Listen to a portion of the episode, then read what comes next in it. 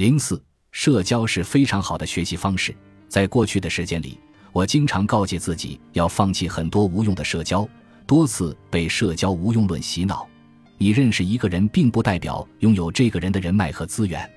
我自己也写过文章，比人脉更重要的是你所能提供的资源。提醒我们不要把时间过多地用于维护关系，而是要用于个人成长上。但这并不意味着社交真的没用。在我看来，社交也是非常好的学习方式。就看你怎么看待这件事情。对于我来讲，个人改变和成长的过程中，社交也起了很重要的作用。为什么社交是非常好的学习方式？它能做成一件很牛的事情，我也能。我的好朋友 Tommy，我们认识八年了。大学时他也不好好学习，平时唱唱歌、弹弹吉他，还会参加校十佳歌手等各种比赛，勾搭一下妹子。大四考研。他准备了两三个月就放弃了，在我看来，他正是没有干几件。但是很多学弟学妹很崇拜他，觉得他长得帅又有能力。可在我眼中，他就是一个有缺点的正常人，一点都不牛。大四毕业后，他就一个人拎着两个包去上海了。在上海，他先在一家培训公司工作，后来跳槽到一家为五百强企业服务的 EAP 公司。这两家公司，他总共也就工作了一年时间。后来，他通过代理某网站的学习卡，赚到了人生的第一桶金，然后开始创业。天使轮，他就融到不少钱，现在已经开了五家店，团队也搭建起来了，助理竟然请到了挺牛的程程的前十号员工。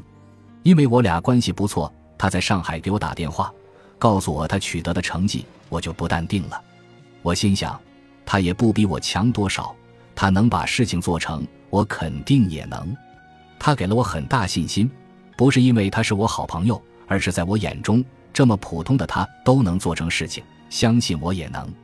社交给了我很大自信。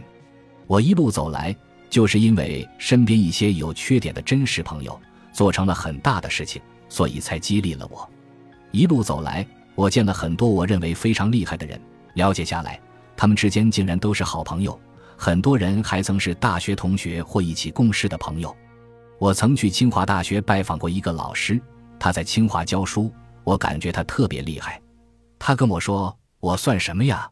我们同学大学毕业很多都进投行了，年薪百万。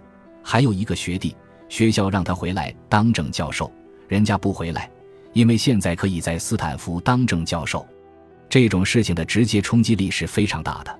和他们在一起，自己不自觉的就被潜移默化了，甚至去模仿，进而就做成了事情。耳濡目染是最好的学习方式。我的大学学校是曲师大，被称为考研基地，这是负面的评价，高分低能。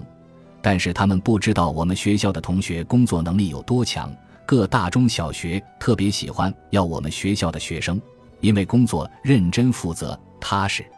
早晨六点起来，校园里到处都是读英语的。我们以前玩反了，然后说一句话：“太无聊了，还是去图书馆上自习吧。”一个县级市还是孔孟之乡，根本就没有什么娱乐活动。加上我很多同学都是调剂过来的，不少人都是高考考了六百多分，第一志愿没有报好。大多数人内心都有一股劲，就要考出去，考上自己心仪的学校。我这种比录取线高二分的人，看到身边人都这么努力，还怎么好意思不学习？我英语六级考了三次才过，被我室友多次鄙视，因为他们第一次就高分通过。本来我都不想考了，但听到他们天天说连个六级都考不过，我就不淡定了，下定决心一定要考过。根据李笑来老师的研究，当你与拥有某项技能的人待在一起的时候，你就会不由自主地发现并感受到那项技能其实是很自然的、很实用的，没有它是根本不行，甚至完全不可能的。很多时候，我们能够取得成就、变得聪明，就是因为在生活中接触到这些优秀的人，看到了就做到了。北上广深房价这么高，生活压力这么大，空气还不好，为什么我们这群人还一定要待在这里？因为这里牛人太多了。中关村大街上，抬头一看都是各种报道中经常看到的公司。就像我的大学老师讲的，为什么一定要去名校读研？即使你三年什么都不做，就参加各种讨论、各种学术会议，随便听听，都比你埋头苦读收获多。我现在能取得这一点小成绩，不仅仅是我有多努力，更重要的是我和这些人在一起，一股股力量自然而然推着我前行。与不同类型的人在一起，可以拓宽视野，改变思维方式。除了和身边的牛人在一起，我还喜欢和与自己不同的人在一起，因为他们与我不同，所以我看到了另一个世界，可以多视角看问题，甚至刷新三观。俗语说：“少见多怪，多见就不怪了，见多了就感觉很正常了。”好友李冰的男朋友，为了她从家乡来到北京，已经十个月没有工作了，天天在家玩游戏，靠李冰养着。我第一反应。这样的男人还不赶快分手，留着过年吗？但是感情的事情，除了当事人本身，其他人都是外人。这两天我去李冰家做客，见到了她这部工作的男朋友，长得挺帅的，怪不得能吃软饭。但随着交流，我意识到自己真狭隘了。人家是玩游戏，但通过游戏每个月收入比我高多了。他给我讲了他一些做游戏的朋友。很多人早已实现财富自由，因为接触的人足够多。除了很多优秀的人能促使我成长，更多的是让我看到了这个世界的不同。当和别人相处时，你会对这个社会有更多的理解，不会带着偏见看人。当你善待这个世界时，同样也会得到这个世界的善待。在网络世界里，在电视上，我们看到的人往往会有一种距离感。而见到真人后，他是鲜活的，让我们感受很直接，这种影响很明显。社交除了能够给我们自信，还能让我们潜移默化地学习到优秀人的为人处事，甚至思维方式，丰富我们看待问题的方式。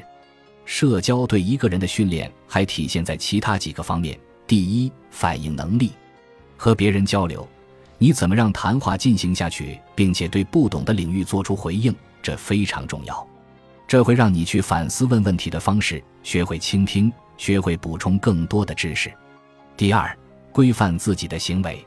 我在家里可以穿着睡衣写作，出去见人肯定要穿着得体并化妆，还要预留好时间，不迟到。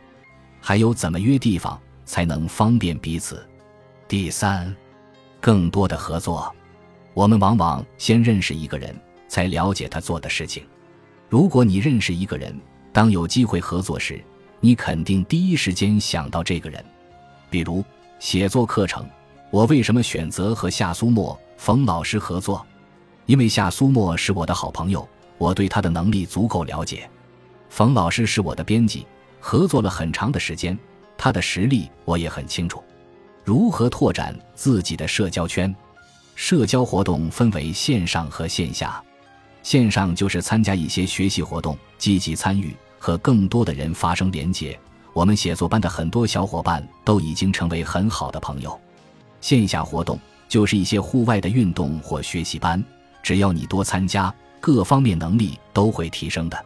虽然我定居上海，但经常去北京，会约很多朋友见面，和他们在一起，我学习到很多，也获得了很多资讯，对于我的个人成长和事业。包括人脉积累都起到了很大作用。如果我还只是待在上海，不来北京，不和大家交流，很可能会走上闭门造车的路子。社交是非常好的学习方式，走出去，融入一个圈子，成为你想成为的人。我们所有的限制，更多的是自我设限。一旦思维改变了，你的人生也会随之改变。当然，这一切有一个前提：你自己要不断成长。成为你所在行业的前百分之二十，这样也可以跨行业认识别人。我们不要很绝对的看一件事情，社交可以让我们意识到差距，学习到好的方法，但我们还需要在一段时间内专心做事情，提升自己，学习更多更好的技能，成为一个值得大家交往的人，然后再去认识更厉害的人，不断进步，形成良性循环。本集播放完毕。感谢您的收听，喜欢请订阅加关注，主页有更多精彩内容。